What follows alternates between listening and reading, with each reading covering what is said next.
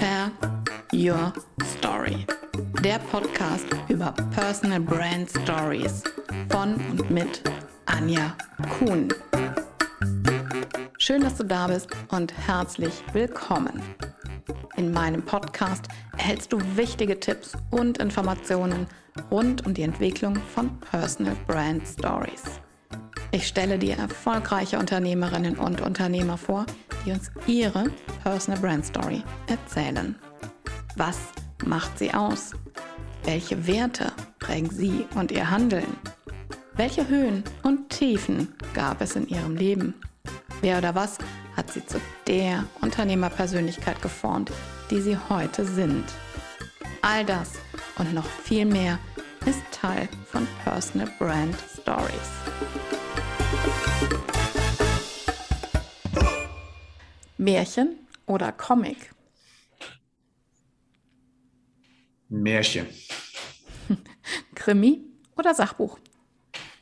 Oh, beides. Ich liebe Krimis, aber auch Sachbücher. Alles zur, zur richtigen Zeit. Epischer Roman oder Kurzgeschichte? Kurzgeschichte. Weiser oder Rebell? Weiser Rebell. Hören oder lesen? Hm. Beides sehr, sehr gerne. Podcast hören, Buch von der Haptik gerne in die Hand nehmen und lesen. Popcorn oder Nachos? Beides nicht. Lieber Schokolade oder eher Salzstangen, Chips? Also wenn Schokolade. Auf jeden Fall Schokolade, wenn ich das, bevor ich das andere. Ja, ganz klar. Nein, die Entscheidung ist klar. Ich spreche heute mit Holger Nentwig und er ist Spezialist für Vermögenssicherung, Vermögensnachfolge und lebt in Bergisch Gladbach und in Idstein. Und er hat einen eigenen Podcast. Genau. Herzlich willkommen, Holger. Ich freue mich so sehr, dass du heute mein Gast bist. Hallo Anja, danke, danke, dass ich dabei sein darf. Wie bist du zu Finanzen gekommen? Ich stelle mir so vor, es gibt ja, das haben ganz viele meiner Gäste schon erzählt, irgendwann haben sie eine Bankausbildung begonnen, weil man das irgendwann in den 80er, 90er Jahren so gemacht hat oder weil die Eltern gesagt haben, mach diese Ausbildung, das ist genau richtig für den, deinen Berufsstart. Da hast du was Festes in der Hand. War das bei dir auch so oder bist du da einen anderen Weg gegangen? Einen anderen Weg. Ich habe Abitur gemacht und nach dem Abitur habe ich mir überlegt, was kann, soll ich machen? Sprache war nicht mein Ding, naturwissenschaftlich nicht. Und mein Bruder, ein paar Jahre älter, hatte da zu dem Zeitpunkt Betriebswirtschaftslehre studiert. Ach, das gefällt mir eigentlich auch, das könnte mich interessieren. Also habe ich mich an der Uni Köln eingeschrieben und habe da so spannende Fächer nachher wie Steuerlehre, Steuerrecht und Wirtschaftsprüfung gemacht. Also Betriebswirtschaft studiert mhm. habe ich in Köln ne? als Diplomkaufmann mit Abschluss. So bin ich da reingeraten. Zuerst mal in das Thema, wie geht man mit Finanzen um? Und das wirst du sicherlich auch in den nächsten Sätzen erfragen. Wie kommt man denn dann zu Finanzen? Ganz einfach, weil ich Spaß hatte, Geld zu verdienen, habe ich einen Ferienjob angenommen. Was war das für ein Ferienjob? Ähm, ich habe bei einem Makler gearbeitet, der spezialisiert war auf den Bereich Ärzte und Zahnärzte, sehr spezialisiert diese Zielgruppe. Und äh, den Geschäftsführer kannte mein Bruder übers gemeinsame Rudern. Und da habe ich gesagt, hey, bring mich bitte da rein. Da möchte ich gerne Geld verdienen, weil das Studieren hat mir gar keinen Spaß gemacht. Theorie, Theorie, Theorie. Hast du denn dann das Studium beendet oder hast du das ähm, dann irgendwann abgebrochen? Nee, habe ich beendet. Also das habe ich schon von der Erziehung her, auch von meinem Anspruch. Jetzt bist du so lange dabei, jetzt machst du auch den Diplomkaufmann nach dem Motto. Dann hast du was für die Visitenkarte, kannst was vorweisen. So wird man ja in Deutschland mhm. erzogen nach dem Motto. Äh, zur damaligen Zeit war das sicherlich auch, zur damaligen Zeit war das sicherlich auch okay. Aber heute sage ich auch sehr oft zu jungen Leuten, mach das, was dir Spaß macht. Du musst nicht unbedingt studieren, um Erfolg zu haben. Ne? Und wie ging es dann weiter? Das heißt, ähm, du hast das Studium beendet, hast dann zwischendurch aber schon Wirtschaftsluft und den Geruch des Geldes geschnuppert? Sag mal lieber andersrum. Ich habe nachher Fulltime gearbeitet fast und nebenher studiert, weil ich habe so ein Schlüsselerlebnis gehabt. Menschen haben immer Schlüsselerlebnisse Ähm, fangen wir mit dem Schlüsselerlebnis an. Äh, ich bin in eine Vorlesung reingegangen, in Köln war das so, da gab es so Mitschriften. Jetzt muss man ein bisschen zurückspulen, das war früher alles anders, als die Computer noch nicht so da waren, Mitschnitt und so weiter. Da saßen Kommilitonen in der Vorlesung, haben das, was der Professor erzählt hat in der Vorlesung, mitgeschrieben. Das wurde mit der Schreibmaschine damals runtergetippt und diese konntest du käuflich erwerben. Dann habe ich mir so ein Ding erworben, Thema Wirtschaftsprüfung von einem Professor Sieben und da habe ich festgestellt, der liest wortwörtlich vor, in dem Semester, wo ich dann drin saß, im Auditorium, was er im Vorsemester erzählt hat. Da habe ich gesagt, Holger, lesen kannst du alleine, da verwendest du deine Zeit nicht auf, also gehst lieber arbeiten, verdienst Geld. Und da habe ich halt bei diesem Wirtschaftsdienst äh, als Student angefangen, habe das Privileg gehabt, konnte kommen und gehen, wann ich wollte, habe dadurch schon ein bisschen in diese Branche reingeschnüffelt und habe gesagt, nachher, ach, jetzt hast du einen Diplomkaufmann, eine interessante Zielgruppe, die Jungs, die da rumlaufen, die Kollegen, die im Außendienst sind, sind alle gut gekleidet, fahren ein schönes Auto, muss ja was Interessantes sein. So bin ich dazu gekommen. Das klingt schon total spannend. Ähm, das heißt, wie hast du denn überlegt, was mache ich jetzt, nachdem du dann so da schon drin stecktest? Naja, das hat sich insofern einfacher gegeben, weil dadurch, dass ich ja fast Fulltime da gearbeitet habe, ich konnte also kommen und gehen, wann ich wollte, habe ich mich mit, mit den Thematiken auseinandergesetzt, beschäftigt und gesagt, ach, das könnte mir eigentlich gefallen. Und da mein Bruder auch in dieser Branche gelandet ist, mein Bruder ist ein paar Jahre älter als ich, der war also Vorreiter und sagte, ach, das wird eine Idee, da auch mich selbstständig zu machen. Und das habe ich dann auch schon während des Studiums gemacht, dass ich, glaube ich, ein Jahr vor Studienende schon praktisch die ersten Kunden besucht habe. Ach. Na, also ich bin da reingewachsen wie die Jungfrau zum Kinde. Das war nicht geplant, aber es hat sich ergeben. Na? War das für dich ähm, ein großer Schritt, dass du gesagt hast, wow, ich mache mich jetzt selbstständig während des Studiums? Oder hast du nee. gesagt, ach, ich probiere nee. es einfach mal aus? Ähm, nee, war für mich eine ganz klare Entscheidung, weil das, das macht mir Spaß. Ich mag ja mit Menschen umgehen. Auch so ein bisschen Zahlen, Daten, Fakten finde ich ganz cool. Ähm, beraten, äh, verhandeln, das hat mir schon immer Spaß gemacht, wo ich dachte, ach, das finde ich spannend. Ich muss es natürlich lernen von der Picke auf, aber das hat sich irgendwo ergeben und ich habe also gemerkt, ich bin nicht, ich möchte nicht angestellt arbeiten. Also da, ich muss, das Ursprungsschlüsselerlebnis, das muss ich noch erzählen. Ich hab, bin in Leverkusen äh, schulmäßig aufgewachsen, also Köln, Leverkusen liegt beieinander und ich habe in Leverkusen Handball gespielt, auch recht gut und hochklassig damals. Und wer in Leverkusen Handball spielt, der hat Kontakt zum Bayerwerk Leverkusen. Und da habe ich dann zu unserem Obmann gesagt beim Handball, hey Manni, ich muss mal einen Ferienjob, so ein bisschen Geld verdienen, habe gerade mein Abitur gemacht und will demnächst anfangen zu studieren, kann ich vielleicht irgendwie beim Bayerwerk rein als Werkstudent. War easy, rein als Werkstudent. Du, Anja, das Problem war, ich hatte nichts zu tun. Ich saß da acht Stunden, Neonröhre, Klimaanlage in einer Abteilung, wo vier Gruppen drin waren und ich hatte nichts zu tun. Und dann kam das Schlüsselerlebnis. Was war das? Schlüsselerlebnis war, dann hatte ich mal was hingelegt bekommen, sollte irgendwelche Tilgungspläne ausrechnen und auf dem Tisch stand so eine Rechenmaschine, wenn man die Funktionstaste drückte, hat das immer so gerattert, ratter, ratter. Und Holger ratterte die Zahlen runter. Das kennt nicht jeder noch, da muss man schon ein paar Jahre auf dem Puckel haben. Und äh, da habe ich schon ein bisschen mehr Erfahrung auf dem Puckel ich nehme mal, wir beide haben da mehr mhm. Erfahrung als manch einer unserer Zuhörer vermutlich. Und ich ratterte da schön, da kam einmal vom Nebentisch, der hatte um die Mittagszeit um seinen, seinen Kopf auf den Tisch gelegt. Ich weiß nicht, ob das äh, Meditation war, Relaxing oder sonst was, kam dann, nee, was machen Sie da? Ich sage, ja, ich arbeite. Ja, und? Ja, es stört mich in meiner kreativen Mittagspause. Das war für mich so ein Schock, weißt du. Dann ja. äh, habe ich gesagt, ey, wo bin ich denn hier gelandet? Weil das Schlimmste für mich ist, wenn ich, kann, wenn ich nichts zu tun habe, dann gehe ich. Wenn ich arbeite, dann arbeite ich, gucke auch nicht auf die Uhr. Ich bin immer so, einer meiner wichtigsten Werte ist Wachstum, Neugierde und Freiheit. Und das passte damit nicht überein. Ich meine, das ist mir erst später klar geworden. Ich habe nur gemerkt, das passt irgendwie nicht. Dass es meine Werte waren, habe ich später erst gemerkt. Aber ich habe so meinen Werdegang ein bisschen reflektiert. Passt genau, deshalb bin ich auch selbstständig geworden, selbst und ständig. Ich mag das. Ich sage immer, ich bin Unternehmer. Ich unternehme immer etwas, weil ich immer wieder neue Herausforderungen bekomme. Entweder selbst oder durch Kunden auf den Tisch gelegt, für die ich irgendwas lösen soll. Ansonsten würde ich ja Unterlasser heißen. Und unterlassen finde ich nicht gut. kann ich total gut verstehen. Auch da teilen wir einige Gemeinsamkeiten. Ich habe tatsächlich noch weitere entdeckt, aber dazu dann später noch. Mhm. Ähm, denn das kannst du gar nicht wissen, das steht, glaube ich, bei mir auch nicht im Profil. Okay. Später aber dazu. Denn ähm, mich interessiert natürlich noch, was hat sich dann verändert, als du begonnen hast oder als du diesen Schritt in die Selbstständigkeit wagtest, ähm, zu heute? Da liegt ja nun auch einige Zeit dazwischen. Zum Beispiel die Technologisierung. Also ich kenne natürlich auch noch die Rechenmaschinen und dieses, ja. dieses, ähm, dieses Rattern und den Papierstreifen, der da hinten rauskam und immer länger ja. wurde. ja.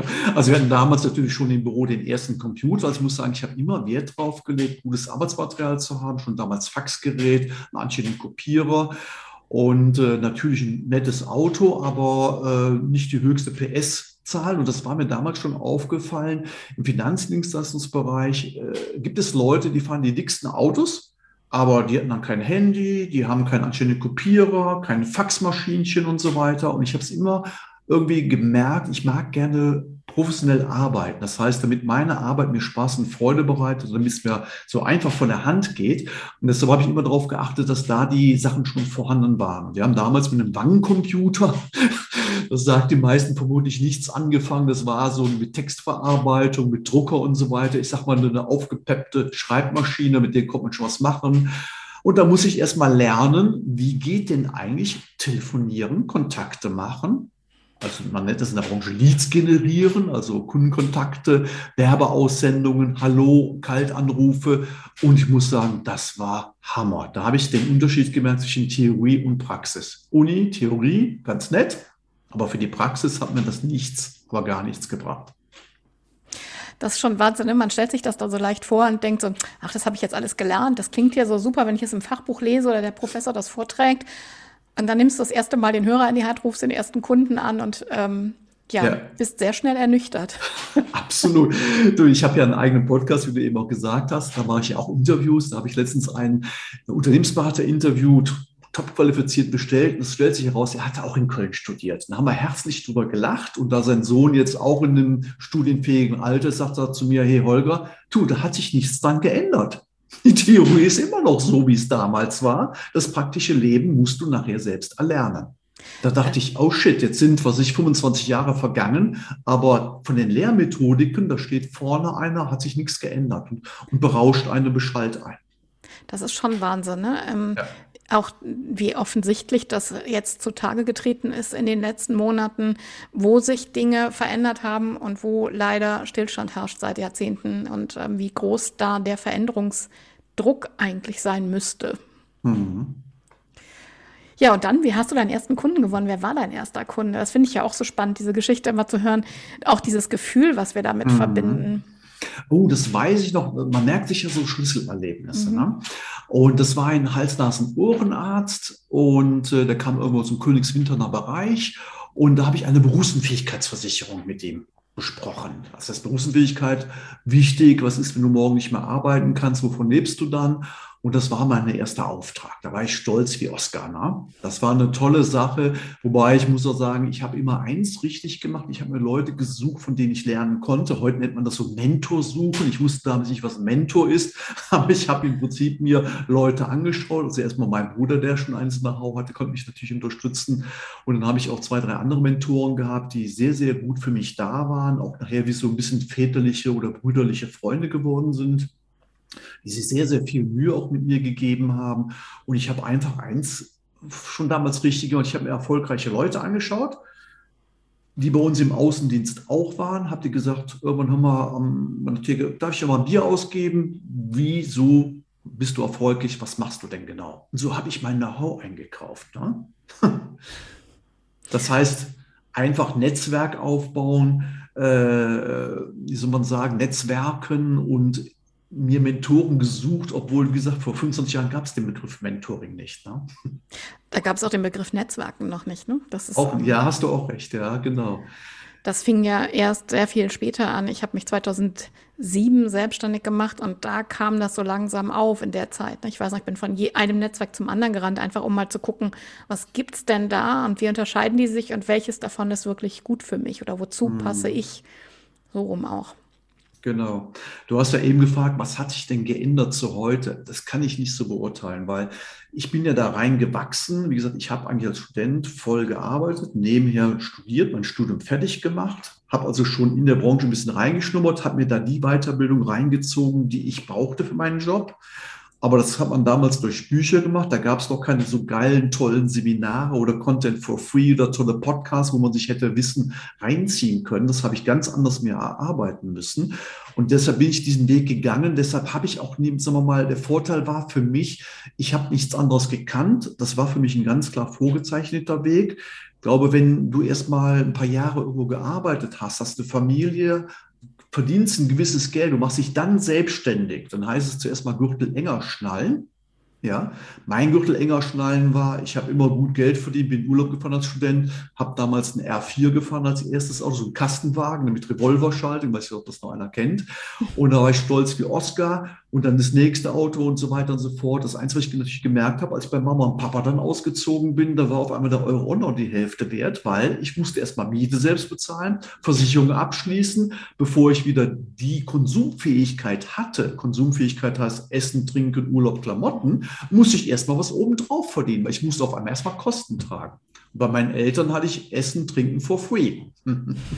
das war angenehm. Ja, da ist so dieser Traum von deinen eigenen vier Wänden, ähm, der ist zwar großartig und das ist auch ganz, ganz toll, aber dann kommt erstmal auch wieder die Ernüchterung, ne? Ja. Und ähm, was war so dein größtes Erfolgserlebnis? Hm, ja, also auf dem Seminar ein Feuerlauf und ein Glasscherbenlauf. Wahnsinn. Das war in dem Bereich, fand ich sehr, sehr schön. Nach dem Motto, ähm, dass man im Prinzip der, der Geist, dass man den Geist bestimmen kann und verursachen kann, dass man über glühende Kohlen laufen kann, was normalerweise immer, wenn du denkst, da musst du die Füße verbrennen, das kann doch gar nicht sein, dass du da drüber laufen kannst. Oder wenn du über Glasscherben dann läufst, nach dem Motto, da muss ich mir doch Schnittwunden zufügen. Das heißt, die Macht des Geistes, das hat, hat mir damals schon, muss ich sagen, das waren so faszinierende Erlebnisse für mich. Was hat das dann verändert, ähm, nachdem du das erlebt hast? Ähm, ich habe eins gelernt, wenn Probleme da sind, pack sie an und geh nach vorne. In jedem Problem steckt auch eine Lösung drin, nach dem Motto, lass dich da nicht unterkriegen. Natürlich habe ich auch schon mal so ein, zwei, drei Tage gehabt, wo ich mich dann verkrochen habe, meine Wunden geleckt habe, wie das so schön heißt. Aber mir ist das dann recht schnell bewusst geworden, gesagt, nee, jetzt geh nach vorne, kämpfe. Ich habe das früher immer so, ich bin ein Optimist. Ne? Mhm. Nach dem Motto, das Glas ist immer halb voll. Aber ich habe dann über die Zeit doch gelernt, Optimismus anders zu definieren. Herausforderungen gehören mit dazu. Ich habe das ja eben schon gesagt, zu Unternehmer. Äh, durch, wenn ich überlege, wie ich äh, vor fünf, vor zehn, vor 15, vor 20 Jahren gearbeitet habe, ist immer wieder anders. Ich habe also immer wieder mich weiterentwickelt, mich mit den verändernden Herausforderungen meiner Mandanten, was die brauchten, habe ich gelernt, mich informiert und äh, ähm, Produkte dafür besorgt oder Know-how mir angeeignet, wie beispielsweise dieses Estate Planning, das Erben und Schenken, möchte man Zusatzausbildung 2003 erst, viele, viele Jahre nach dem Studium gemacht habe. Das ist für mich nach dem Motto, guck, was braucht deine Zielgruppe und lerne und entwickle dich weiter. Das ist so ein bisschen der Chip, der ist bei mir so programmiert. Das ist für mich normal. Ne? Mhm. Aber eins ist vielleicht auch klar, es ist vielleicht nicht jeder selbstständige Unternehmer, der sich das Ganze anhört. Äh, Unternehmer, es gibt nicht nur Leute, dass du von Erfolg zu Erfolg eilst, sondern ein Unternehmer ist deshalb erfolgreich, weil er über viele Jahre konsequent arbeitet, hartnäckig ist und wenn er hinfällt, wie heißt das schön, Krone gerade rücken, aufstehen, weitermachen. Na? Und das ist, glaube ich, eine Fähigkeit, die hat jeder Unternehmer. Das geht nicht nur in der Kurve nur nach oben, dass das alles Paletti läuft. Im Privatleben ist es ja auch nicht immer so, sondern die Frage ist, eines Erfol erfolgreich ist einer, der in der Lage ist, mit den Dingen umzugehen, die ihm passieren, das zu reflektieren, bewusst darüber zu werden und dann etwas Neues daraus zu machen und zu bewegen.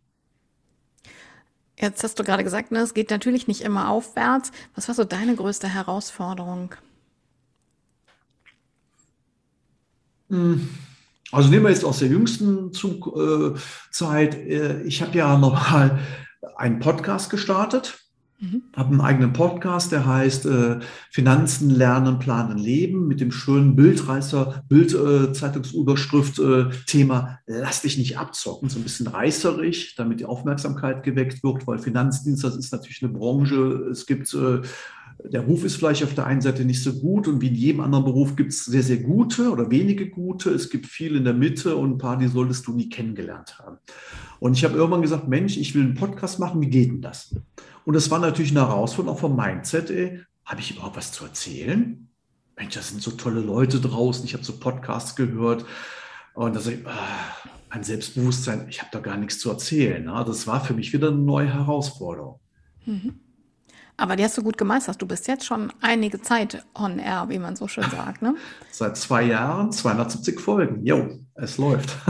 Und das ist, ähm, das ist ja etwas, was viele sagen. Die meisten Podcaster hören nach der zehnten oder 15. Folge auf, weil sie einfach merken, ja, ich habe mir da irgendwie schnellere Erfolge vorgestellt mhm. oder ich habe gedacht, dass ich übermorgen ähm, deutschlandweit oder weltweit bekannt bin und dass ich ganz schnell neue Kunden und ganz schnell neue Aufträge ja, bekomme. Aber ja. so ist es ja nicht. Nein, so ist es nicht. Ich glaube, Harry Belafonte muss das mal gesagt haben, als er äh, gefragt worden ist, immer, wie, nach dem Motto, du bist ja über Nacht erfolgreich geworden. Da hat er so sinngemäß drauf gesagt, nein, nein, das waren 20 Jahre harte Arbeit, Tränen, Freude und sonst so eine Richtung. Und dann kam die Nacht, wo ich am nächsten Tag auf einmal ein Star war. Und das ist, glaube ich, immer wieder das Gleiche. Ich mache ja auch viele Interviews, wenn ich mich mit anderen Leuten unterhalte. Erfolg, von nichts kommt nichts, sagt man den also von nichts kommt nichts. Du musst schon da hartnäckig dran arbeiten, kontinuierlich dran arbeiten. Und du hast es angesprochen, ja, das sind ja Podcast-Kollegen auch insofern, viele geben nach dem zehnten Mal auf, sie denken, oh, jetzt habe ich noch keinen Umsatz gemacht und sonst was. Ich glaube, das kriegst du durch einen guten Mindset erstens hin, dass du, ich habe immer mal gesagt, ich mache das nicht um schnell, was, ich bin gut im Geschäft und verdiene gutes Geld. Ich bin jetzt kein Berufsanfänger, der sagt, ich, das muss jetzt fluppen am nächsten Tag, sonst habe ich nichts zu beißen. Also von daher gesehen war ich eh entspannt, aber ich habe eh immer diese Einstellung gehabt, gut Ding will Weile haben. Das heißt, äh, es darf auch schneller gehen. Ich bin nicht immer geduldig, aber das will heißen, mir ist schon klar, vor dem Verdienen kommt das Dienen und solche Sätze. Das heißt, erstmal muss ich etwas reingeben, ich investiere und irgendwann kann ich ernten. Ein Bauer hat auch nicht sofort seinen Ertrag, der muss den Acker bestellen, forschen, äh, auseggen, was weiß ich, wie das alles heißt. Und dann erst kann er dann die Ernte irgendwann einfahren. Und diese Zeit habe ich mir genommen, war mir von vornherein klar, da brauchst du Zeit. Kann ich nur jedem sagen, der so etwas anfangen will oder sich selbstständig macht, du wirst nicht über in einem Tag über, über Nacht Millionär, in einem Monat schnell reich werden nach dem Motto. Die ganzen Kurse, die mittlerweile da angeboten werden im Internet, du grinst auch schon darüber. Das finde ich immer Wahnsinn. Äh, äh, da sagen wir irgendwelche Leute, von denen ich nicht immer glaube, dass sie erfolgreich sind. Ein paar sind in der Tat erfolgreich, aber die kannst du sehr wahrscheinlich an einer Hand abzählen. Aber viele Leute, selbst die erfolgreich sind, wollen anderen erzählen, wie sie schnell Millionär werden. Das läuft nicht.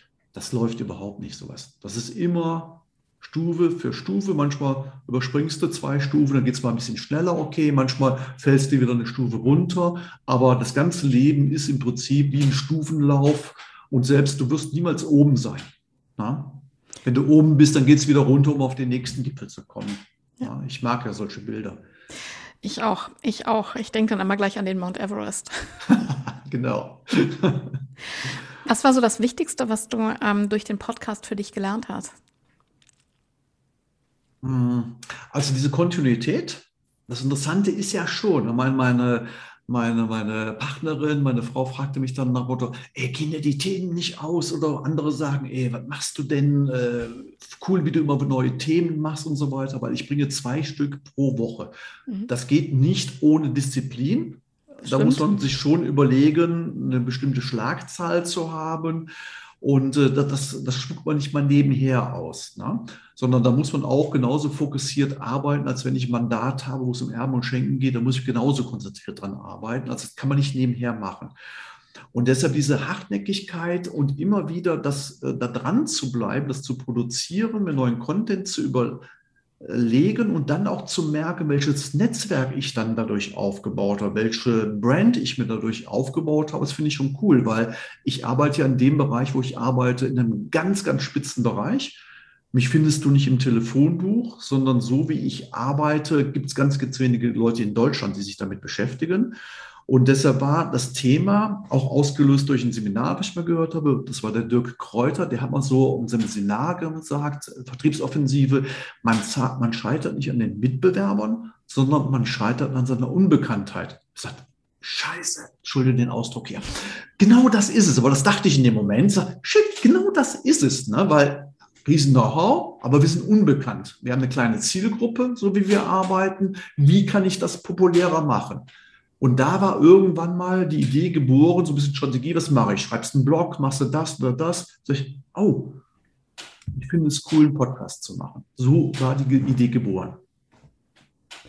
Und das Spannende ist ja auch, ähm, du interviewst ja auch viele Gäste, wie viele Menschen man dadurch kennenlernt, die man auf der Straße oder auch im Berufsleben nie kennenlernen würde. Ja, ja. Also äh, da kommt mir immer der Gedanke auf, ich selbst habe am meisten Spaß, muss ich fast, fast sagen, an meinem Podcast, weil erstens, wie du sagst, ich lerne richtig coole, nette Leute kennen. Wir haben uns ja auch durch den Zufall kennengelernt bei so einer Veranstaltung, bei so einem Network-Treffen, wo wir dann festgestellt haben, vielleicht ist das, das Networking ist dann nichts für uns, was für mich ist es nichts, aber du, wir können ja mal ein Interview machen. Ne? Genau. Und äh, das ist so Sachen, es gibt ja keine Zufälligkeiten im Leben, aber ich sage immer, in offene Leute, erfolgreiche Leute treffen offene und erfolgreiche Leute, die was bewegen wollen. Wobei erfolgreich heißt es nicht immer, dass einer äh, dick Geld hat, sondern erfolgreich bist du auch, wenn es, wenn du etwas machst und als Folge kommt das, was du verursacht hast, was du vorne reingegeben hast, kommt hinten, was, was du hinten reingegeben hast, kommt vorne raus. Das ist für mich Erfolg. Ne? Es erfolgt etwas, da musst du aber vorher etwas getan haben, bevor etwas erfolgen kann. Und das finde ich das Faszinierende daran, ja. Mir geht es genauso wie dir. Ich habe einfach eine unglaubliche Freude an ähm, dem Podcast und ähm, es macht mir einfach sehr, sehr viel Spaß, ähm, die, mich mit meinen Gästen auszutauschen, von ihnen ihre Geschichten zu hören und ähm, einfach auch in das ja, Leben mit einzutauchen. Ja. Unabhängig davon, wie intensiv ähm, das ist, aber es macht mir einfach unglaublich viel Freude und das mhm. auch mit den Hörerinnen und Hörern zu teilen, die Erfahrungen zu teilen, die, ja. die Inspiration zu teilen und auch immer Motivation mitzugeben. Das finde ich einfach ganz, ganz toll. Mhm. Das hast du richtig auch so bemerkt, dieses, dieses Wissen, was du dadurch bekommst, die Erfahrung von anderen Leuten. Man muss im Leben nicht immer alles selbst erfahren. Mhm. Ne? Das heißt, der Dumme lernt gar nichts, der Kluge lernt aus eigenen Fehlern, der Weise lernt aus anderen Leuts Fehlern, heißt es so schön. Ne? Mhm. Und diese aus anderen Leuts Fehlern, Werdegang zu lernen, das ist hammermäßig. Ne? Ja, das finde ich auch. Das finde ich auch. Nach dieser kurzen Unterbrechung geht es gleich spannend weiter. Möchtest du deine Personal Brand mit Leben füllen? Hast du vielleicht eine Leiche im Keller und weißt nicht, wie du sie in deine Kommunikation einbauen kannst? Dann schreibe deine Personal Brand Story mit mir. Ich begleite dich dabei, sie zu erzählen und zu verbreiten. Deine Personal Brand Story ist ein solides Fundament für die vertrauensvolle Zusammenarbeit mit deinen Kundinnen und Kunden. Deine Personal Brand Story füllt deine Eigenmarke mit Leben und ist damit eine sprudelnde Quelle für deinen Social Media Redaktionsplan. Deine Personal Brand Story ist dein einzigartiges Alleinstellungsmerkmal. Alles, was zu deiner Personal Brand Story gehört, ist schon da, denn du hast alles selbst erlebt. Willst du mehr über Personal Brand Stories erfahren? Dann vereinbare jetzt einen Termin für ein kostenloses Vorgespräch mit mir.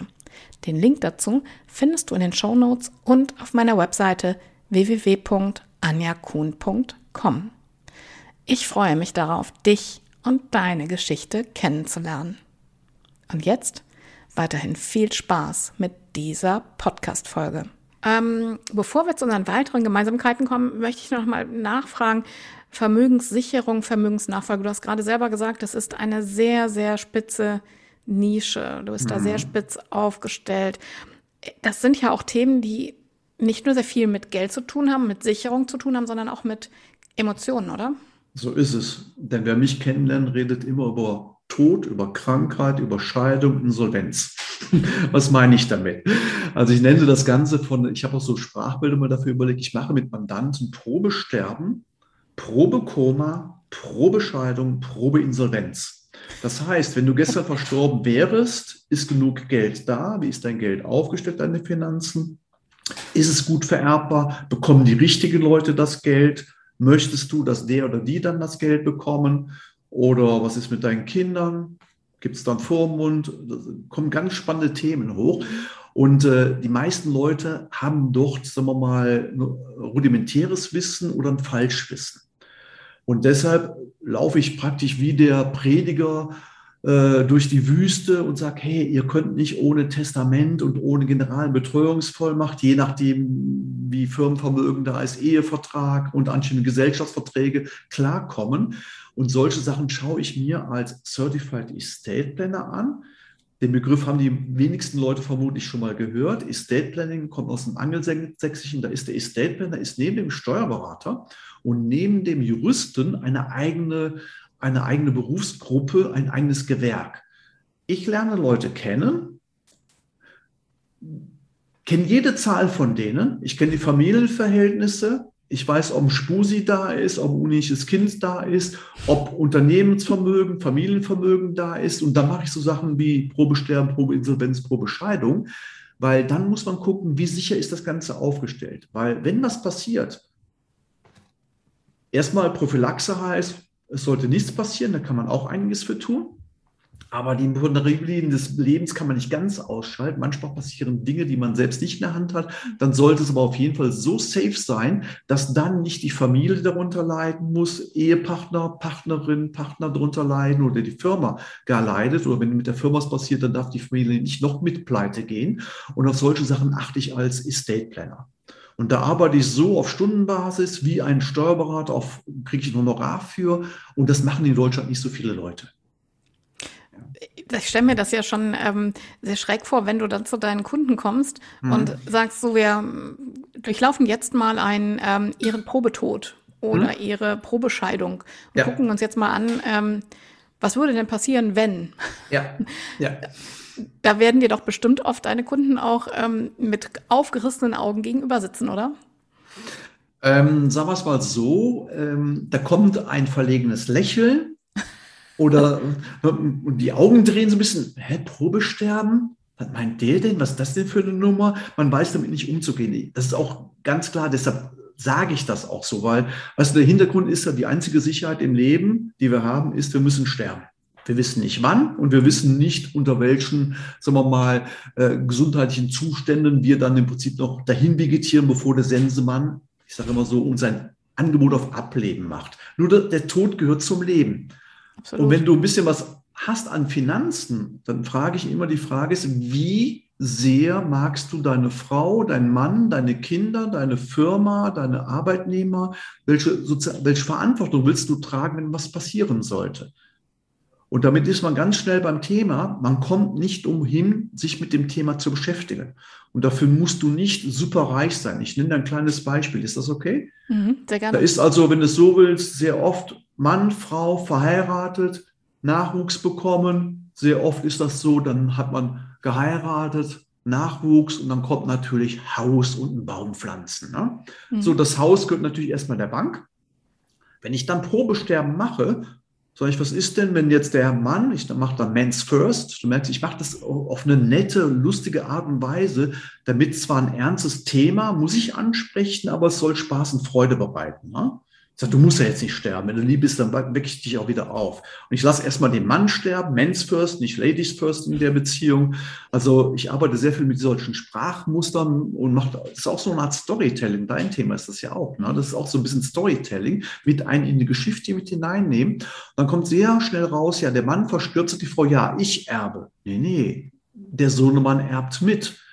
Und weil der minderjährig ist, wird vom Familiengericht ein Betreuer bestellt. Was meinst du, was die dann unruhig auf den Stühlen rücken? Dann sind wir im Thema drin. Mhm. Na, das ist im Prinzip ganz kurz, zwei, drei Sätze. Und ich muss sagen, ich habe das einmal in den, wie lange mache ich das jetzt? Seit 2003, äh, ja, 20, über 20, äh, fast 20, äh, 17, 18 Jahre, habe ich ein einziges Mal eine Frau erlebt, die hat schon mit dem Ton eine ganz große, jetzt schon fast eine Psychose gehabt aus dem Elternhaus oder so. Die war nicht ansprechbar darauf. Sagt, Martin, mein Mann, ich will das nicht. Jetzt sich verweigert dieses Themas. Aber das ist ein Ausnahmefall. Alle anderen Anja, muss ich sagen, sind froh, dass ich auf einmal da sitze, weil auf dieser Klaviatur dieses Thema besetzt kein anderer, wie ich das jetzt mache als Estate Planner. Es gibt wenige Leute, die das konkret so ansprechen. Viele Leute meinen zwar, ja, der Steuerberater macht das schon, aber das ist nicht das, was er gelernt hat. Da musst du halber Psychologe sein, du musst auch von Produkten Ahnung haben. Das ist so, wo ich die Fähigkeit verbinde. Ich habe die Ausbildung mit Vermögenssicherung, Erben, Schenken, so Sachen. Ich habe aber auch das Know-how, was die Produkte angeht. Weil du hast immer Produktberührung mit dabei. Du brauchst manchmal Produkte, um das zu lösen, damit genug Geld da ist, äh, damit irgendwas ausfinanziert ist. Da wird nicht nur eine Altersvorsorge mit aufgebaut mit Geld, sondern auch, wenn was passiert, um seine Liebsten auch so äh, alleine zu lassen, damit die, ich sag's mal provokativ oder sag's mal so ein bisschen, äh, damit die sich die Tränen mit viel Geld trocknen können. Weil Ehepartner weg oder Ehepartnerin weg, ist schon schlimm genug. Wenn dann noch kein Geld da ist, mhm. hallo, dann ist die Kacke aber richtig am Dampfen. Ja. So, und das ist der Job eines Estate Planners. Ne? Finde ich sehr, sehr toll, wie du das erzählst. Einfach sehr, ähm, sehr plastisch und wie du selber sagst, ja auch so ein bisschen ähm, drastisch. Aber ich finde es echt gut, weil es einem deutlich wird und dann auch mal die Angst vor dem Tabuthema Tod zum Beispiel oder auch Scheidung ähm, ja reduziert, damit ja. man sich einfach klar damit auseinandersetzt. Ne? Ja, jetzt haben wir eben schon zweimal darüber gesprochen, einmal über Netzwerke und einmal über Gemeinsamkeiten. Ich weiß nicht, ob du es wusstest oder weißt oder gesehen hast. Wir beide, uns beide verbinden die Wirtschaftsjunioren. Genau, habe ich gesehen, ja. Und tatsächlich auch, ähm, du ja. warst Vorsitzender bei den Wirtschaftsjunioren Köln. Oh, du hast ja gut recherchiert. Und ich bei den Wirtschaftsjunioren Oberberg. Ach, Etwas zeitverzögert, aber ja, ähm, ja, ja. gleicher Kammerbezirk kommt ja noch dazu. Richtig, genau. Ja, Und cool, ja. Was war das für dich? Wie wichtig war das für dich, ähm, bei den Wirtschaftsjunioren zu sein? Und wie wichtig ist Ehrenamt generell für dich? Ja, also Wirtschaftsunion muss ich sagen, es gibt ja so prägende Erlebnisse. Ne? Mhm. Und das war auch für mich ein sehr, sehr prägendes Erlebnis eine Bekannte sagte zu mir, hey Holger, das wäre doch was für dich, hast nicht Lust da reinzukommen? Habe ich das gemacht. Und dann habe ich da auch so die normale Karriere gemacht in Köln.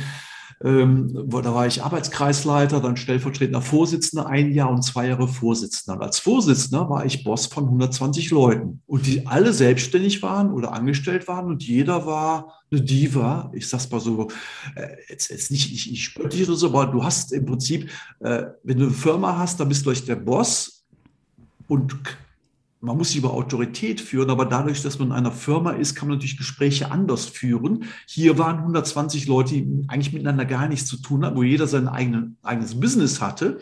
Und da galt es zusammen etwas zu bewegen. Das habe ich damals als sehr, sehr große Herausforderung empfunden. Und da habe ich richtig gut gelernt. Vor Leuten reden, Mitgliederversammlungen abzuhalten. Das hat mich sehr, sehr, sehr geprägt, weil du, ich war früher ein Schisser, vor Leuten stehen. Ich hatte feuchte Hände. Äh, ich habe genuschelt. Äh, ich dachte, ich kriege keinen Satz aus dem Mund heraus. Das war eine super Schule, kann ich nur jedem empfehlen. Mhm. Das ist vom Learning her super, was man da alles von der Entwicklung her machen kann. Dann hast du mit netten Leuten, also in jedem Club hast du sehr, sehr nette Leute, nette Leute und ein paar hast in jedem Club und die musst du nicht überall. Haben. Aber das ist so, wir haben einen Freundeskreis, hat sich rausgebildet, mit dem wir heute zum Teil noch Kontakt haben. Also wirklich, das war, kann ich nur jedem empfehlen, mach so etwas. Und das war, wie gesagt, kein Club, wo man sich hinsetzt, essen und trinkt und dann geht man auseinander, sondern da wurde zusammen gearbeitet, gelacht, gefeiert, aber auch Probleme gelöst. Ich finde das super zusammengefasst, weil ähm, das ging mir auch genauso und ähm, ich habe die gleichen Erfahrungen gemacht wie du und empfehle das auch jedem, für jeder Führungskraft, jedem, der sich selbstständig macht oder der selbstständig ist. Geh in dieses junge, dynamische Netzwerk, probier dich aus und mach Erfahrungen. Nirgendwo sonst kannst du dich so austoben. Ja, Genau. Und ich hatte da auch wieder so eine Geschichte, als ich Vorsitzender war, da haben wir eine Veranstaltung gemacht, Technik zum Anfassen. Da haben wir auf dem Neumarkt in Köln, großer Platz mitten in Köln, ein Zelt angemietet. Ich weiß nicht, wie, wie teuer das war. Ich sag mal mal 20.000 D-Mark, ein ganzes Budget und so weiter. Und das drohte schief zu gehen. Da weiß ich noch, wo ich äh, im Prinzip sagte, oh scheiße, weil als Vorsitzender in einem Verein muss man aufpassen, kann es sein, dass du mit deinem Privatvermögen mhm. haftest. Ganz, war mir damals auch schon ein bisschen klar. Und ich sagte, ups, Na, mein Absicht ist immer, die Industrie- und Handelskammer steht dahinter, die Geschäftsführerin damals der Industrie- und Handelskammer das mit unterstützt. Da war schon ein bisschen Sicherheitsnetz vorhanden, nicht ganz so wie bei anderen Vereinen. Ne? Aber das war schon spannend. Ich habe irgendwann mal einen Tag gehabt, ging ich zu meinem Bruder, der ist Jürgen, sagte ich, Yogi, ich glaube, wenn der Scheiße läuft, müssen wir mal in unsere Firmenkasse greifen. diesen, diesen Moment hatte ich damals. ich meine, im Nachhinein ist alles gut gegangen und so weiter. Dann lernt man dann mit solchen Problemen umzugehen. Und äh, nach dem Motto, bevor du dich auf andere verlässt, dann, da waren so ein, zwei Leute, da, da warst du verlassen, da musstest du selbst was machen. Da habe ich gelernt, nicht drum rumreden, die Verantwortung suchen, Ärmel hochkrampeln, selbst machen. Tück, tück. Ja, es waren so spannende ja. Themen. Das kommt jetzt beim Erzählen, kommt das wieder raus. Das habe ich eigentlich so im Hinterstückchen, weil das so verdrängt. Ne? Und sofort ist man wieder in der Situation, ne? Ja, genau, ja. Das kommt dann ploppt wieder so hoch, ja. Es ja. war eine sehr, sehr schöne Zeit, muss ich sagen. Ne? Ja, das ähm, kann ich genauso unterschreiben. Mhm. Jetzt habe ich am Anfang gesagt, ähm, du wohnst in Bergisch Gladbach und in Idstein. Wie kommt es, dass du zwei Wohnsitze hast? Tja, die Liebe hat mich nach Idstein vor sieben Jahren verschlagen. Äh, und ich habe ja mein Unternehmen hier in Bergschlappach-Refrath, das ist so 15 Kilometer von Köln entfernt. Hier habe ich einmal gewohnt und gelebt und äh, war auch lange verheiratet, habe dann eine Trennung vollzogen, aber eine gütliche Trennung, also ohne Stress oder so weiter. Also Stress ist, ist übertrieben, es ist immer blöd, wenn einer sagt, ich gehe jetzt, eine andere hm, denkt, hm, wir hätten das aber nicht machen müssen. Das war schon sehr emotional, das Ganze. Aber äh, auch da, was ich im Prinzip meinen Mandanten sage, habe ich selbst vorgelebt. Man muss sich an den Tisch setzen, man muss Lösungen suchen und äh, waren anständige Verträge da, mein Unternehmensvermögen war geschützt und so weiter. Das war fair, so wie es auch sein muss, dass meine Mentalität, es muss immer eine Win-Win-Situation sein, wenn man mal getrennte Wege geht. Ja, und dann habe ich irgendwann mal so zwei, drei Jahre später, nachdem ich dann geschieden war, ein bisschen rumgeguckt und da lief eine tolle Frau über den Weg und da habe ich jetzt die, ist halt in Hessen und das heißt für mich 140 Kilometer Entfernung, lässt sich aber gut fahren, auf mein Leben an der A3. Also hier auch sehr schön. Refrath liegt in der Nähe von der A3, Königsforst die Ausfahrt und ich fahre in Idstein an der A3 ab, hinter Bad Camberg. Manch einer, der gefahren ist, kennt das vielleicht. Passt irgendwie so wie die Faust aufs Auge, mein Leben an der A3 oder mit der A3. Und das heißt, so von Donnerstagabend bis Montagsmorgens und verlängerte Wochenenden, so bin ich dann in Idstein. Ne? Und deshalb habe ich hier dann meine Firma, bleibt auch so, und habe hier noch, ich sage hier meine Studentenwohnung, äh, wo ich noch so ein Zwei-Zimmer-Apartment habe, wo ich dann halt ein paar Tage in der Woche hier lebe. Aber ansonsten, das, das schöne Große, meine Heimat ist mittlerweile mein, mein Domizil, meine, meine Wurzeln liegen in Edstein. Ich finde es sehr schön. Aber ähm, du bist ja schon auch ein ganz stark verwurzelter Rheinländer. Das hat ja auch erzählt, ne? Ähm, dich hat es immer sehr in dieser Region Köln und Leverkusen, Bergisch Gladbach gehalten. Es ist ja schon auch ein mentaler und ein, ein Mentalitätsunterschied, nicht mentaler, ein Mentalitätsunterschied zwischen Idstein und dem Rheinland. Wie erlebst du das? Okay. Also sagen wir mal, erstens, ich bin hier in der Gegend, weil ich ja mich sofort selbstständig gemacht habe. Mhm. Hier ist meine Firma und früher war das so eine Stunde um meinen Job herum, habe ich meine Kunden. Mittlerweile durch Corona, mit Zoom und so weiter, äh, habe ich jetzt neue Kunden dazu gewonnen, die ich zwar vom Bildschirm her kenne, aber nicht live kenne. Mhm. Also da muss ich sagen, danke Corona, das war eine gute Entwicklung. Das andere äh, wollen wir jetzt nicht diskutieren, sonst würde das Interviewzeit würde sonst der Rahmen gesprengt sein. Aber ähm, Mentalität, ja, ich bin Kölner Junge, ich bin in Köln geboren. Äh, ich habe so diese Mentalität locker, leicht, meine fünf Grade sein, eher so ein bisschen Sonnyboy-mäßig, nicht alles so eng sehen. Das ist schon eine rheinische Mentalität. Ja, das ist in anderen Bundesländern anders, aber ich muss sagen, eigentlich komme ich mit Leuten immer ganz gut klar. Ja. Mhm. Es gibt auch schon mal Leute hier vor Ort, wo ich sage, ja, neutral, die muss jetzt nicht als Freunde gewinnen, das ist so. Auf der anderen Seite sind wir mittlerweile ja alle so multikulti. Ähm, wo triffst du doch den richtigen waschechten Kölner? Auch richtig, ja. Ja, wo triffst du den richtig waschechten Hessen? Also von daher gesehen, wobei meine Süße ist eine Hessin, ne? Kennst du, da, gib mal der Aschebecher, ne? ja. Das kann sie auch, wenn sie will, so, so zu sprechen. Hat ein bisschen bayerische Wurzeln auch noch. Ein bisschen Bayern könnte sie auch noch, wenn es drauf ankommt. Aber ähm, das ist so, ich muss sagen, das sind immer Zugereiste, das ist ja auch Frankfurter Raum, Einzugsbereich Frankfurt, Wiesbaden und so weiter.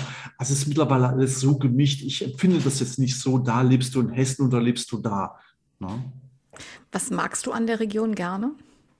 Ah, landschaftlich super. Das ist 25.000 Einwohner, du hast alles, was du brauchst, Essen, Trinken und so weiter. Gut, shoppen gehen wir woanders von Klamotten her, aber nette Leute, an der Autobahn gelegen und grün drumherum. Das heißt, viel Grün drumherum, eine Innenstadt, glaube ich, Häuser aus dem 16., 17. Jahrhundert, top gepflegt, so eine Altstadt. Wenn ich da sitze, denke ich, wow, hier kommen andere hin als Touristen, um sich eine Stadtführung zu machen und ich lebe hier. Und ich laufe fünf Minuten, sechs Minuten in die Innenstadt rein, brauchst kein Auto, gehst was essen und trinken, trotzdem mit netten Leuten und gehst dann wieder nach Hause. Also tolle Gegend. Na?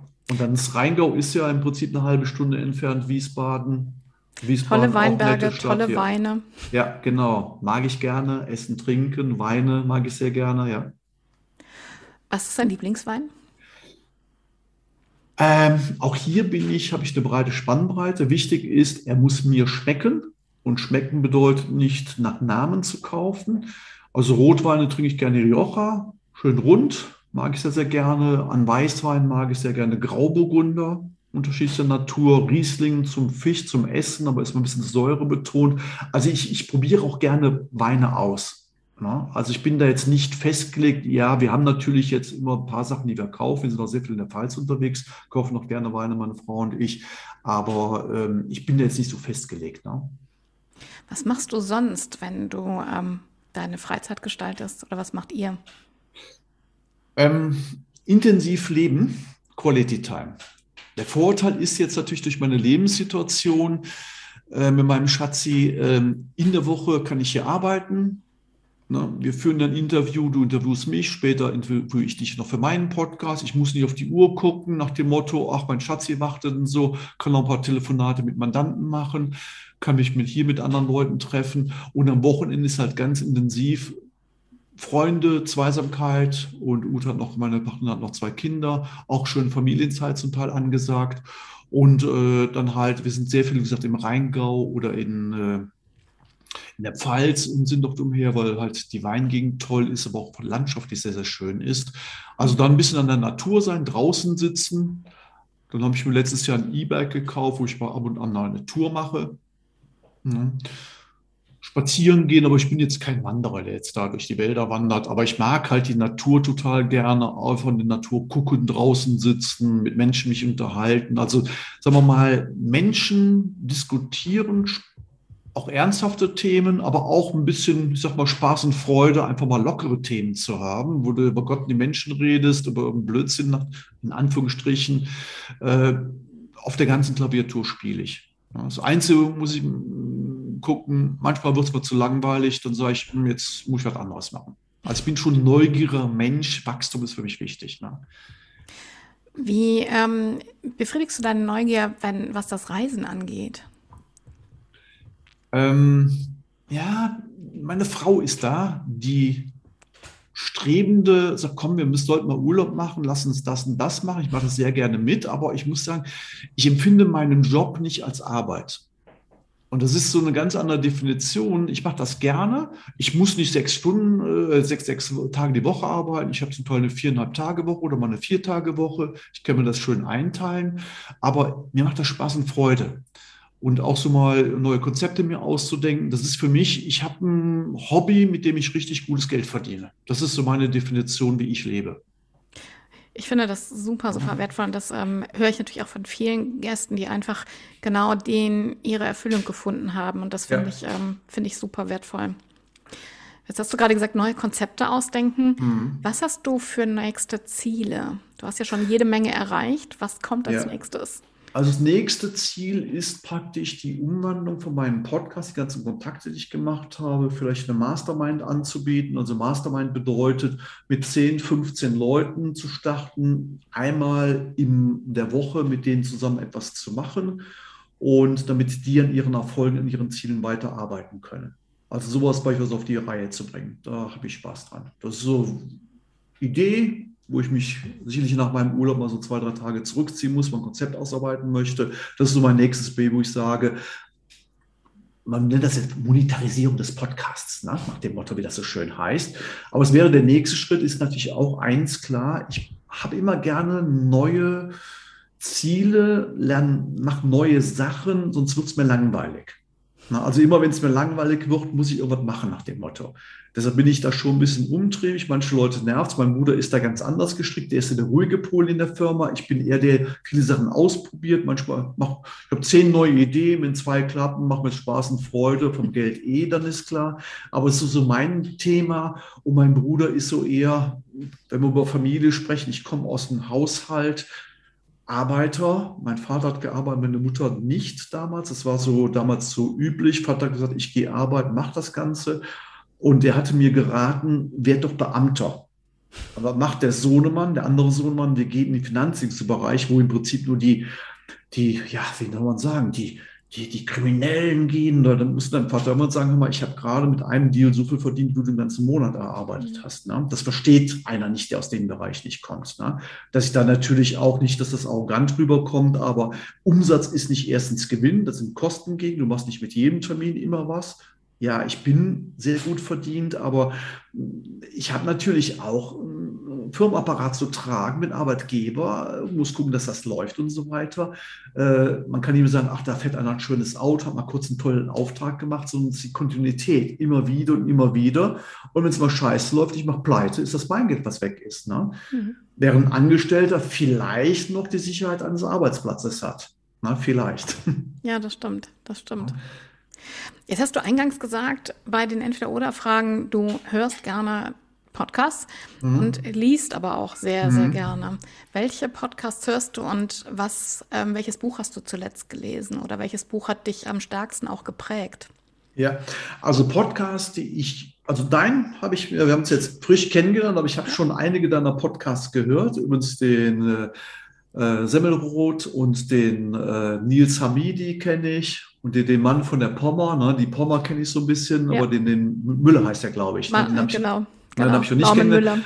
Auch interessant, wenn man das so sieht, wie klein die Welt ist. Habe ich mir, also hör, ich höre mir auch immer Podcasts aus dem Grund, wie machen das andere, welche Fragen stellen die, da du ja ganz speziellen Podcast machst mit vielen, vielen Fragen, auch was du mir alles an Fragen stellst, der ist ja ganz anders. Wir reden ja nicht von morgens bis, äh, von Anfang bis Ende über meinen Job, über Finanzen und so ein Spökes, sondern du fragst ja sehr individuell. Mhm wo mir unheimlich gut gefällt, dass ich da selbst als Interviewter nochmal zu meiner Kiste ausgraben muss. Ja, wie bist du eigentlich hingegangen, gekommen? Wie war denn das damals, etc.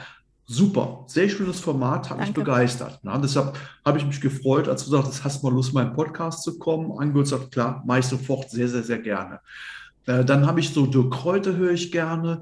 Ich höre aber auch so Podcasts von anderen Leuten, die, die aus dem Unternehmensberatungsbereich kommen. Oder gibt es einen super Rhetoriktrainer, den Vlad Blaschenko, der nennt sich mhm. irgendwie Rhetorik-Podcast, der lädt Interviewgäste ein, wo er sagt, bilde dir deine eigene Meinung und äh, guck dann, ob du dem zustimmst oder nicht. Der lädt also pro Corona, Anti-Corona-Leute ein, äh, äh von AfD über Grüne, also alle politischen Couleur lädt er Leute ein, wo man sich auch mal Leute anhören kann.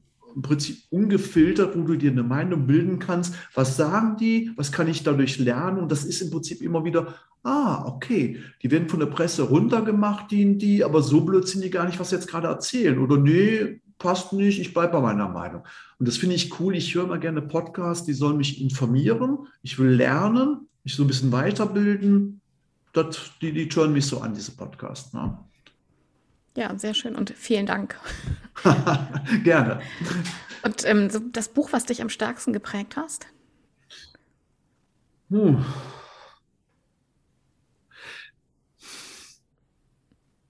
Also mir fallen jetzt viele Bücher ein. Das ein, sagen wir mal, äh, Byron Katie, mhm. finde ich interessant.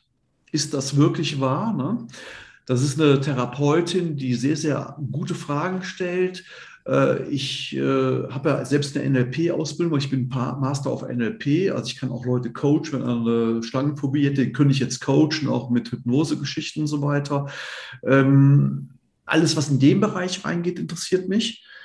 Ähm, ich fand aber auch das Kaffee am Ende der Welt weißt du, wie der Autor heißt, auch ganz bekannt, wo so John auch so Strelecki. Lebensfragen, ja genau, Strelecki, wo so Fragen stellt, warum bist du hier und was ist da so, so, so ein bisschen die, äh, wer bist du, warum bist du hier und ob überhaupt nach dem Motto. Das finde ich auch spannend, so Sachen zu hinterfragen.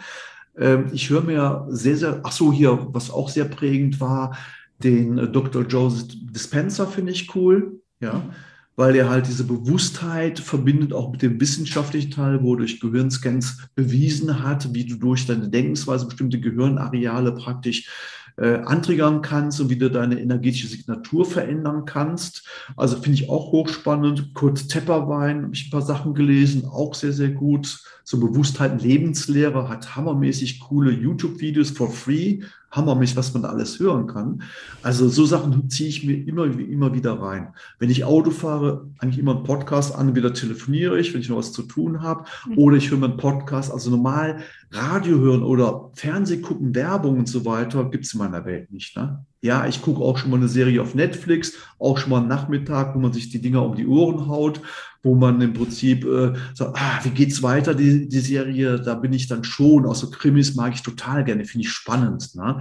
wo, wo ein bisschen Thriller dabei ist, wo man mitdenken muss, finde ich immer ganz, ganz spannend, irgendwie so in der Richtung. Mache ich auch, aber normales Fernsehgucken, das ist für mich eine Verblödungskiste.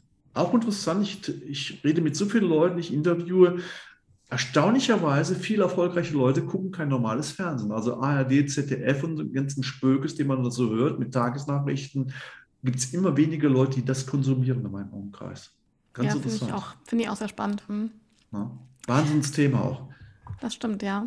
Und ähm, jetzt stell dir vor, du würdest deine Biografie schreiben. Welchen Titel würde sie tragen?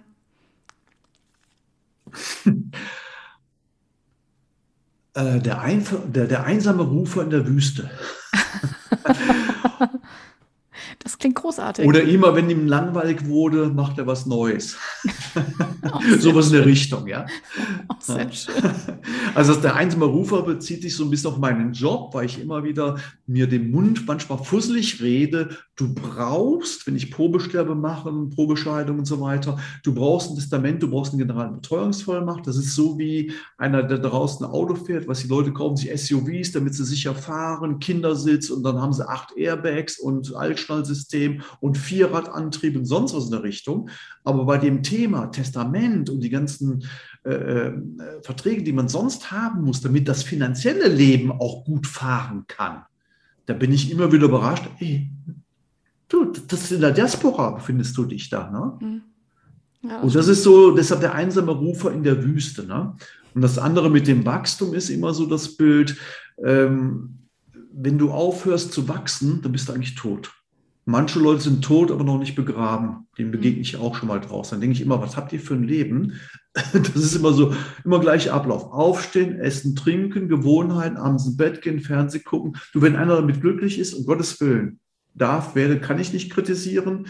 Aber bei vielen Blick hin weiß man, sieht man, die sind nicht glücklich damit. Und dann ist es die Politik oder der Arbeitgeber oder die Frau, der Mann, die Kinder. Und da sage ich immer, ey Leute, macht nicht diese Opfernummer, kommt raus, nehmt euer Leben selbst in die Hand, lebt und werdet nicht gelebt, sondern lebt selbst. Und das kann ja. ich ihm mir jedem ins Büchlein reinschreiben. Leben heißt, der Sinn des Lebens heißt Leben. Ja, und das ist immer, äh, es gibt ja so mittlerweile, ich, ich lese ja auch ein bisschen was, da gibt es so, so äh, hochgeistige Sachen, warum sind wir hier, was ist der Sinn deines Lebens und so weiter. Da gibt es die Dolzner, ich will eine Delle in die, in die, ins Universum schlagen. Ja, du, finde ich okay, wenn das einer so sieht. Für mich ist das einfacher. Das Leben heißt für mich einfach Leben. Leben heißt aktiv mein Leben zu leben. Ich bin der Schöpfer meines Lebens. Ich tue was dafür. Das ist für mich die einfache Definition von Leben. Ich finde, es gibt keinen besseren Schlusssatz für unser Gespräch. Danke.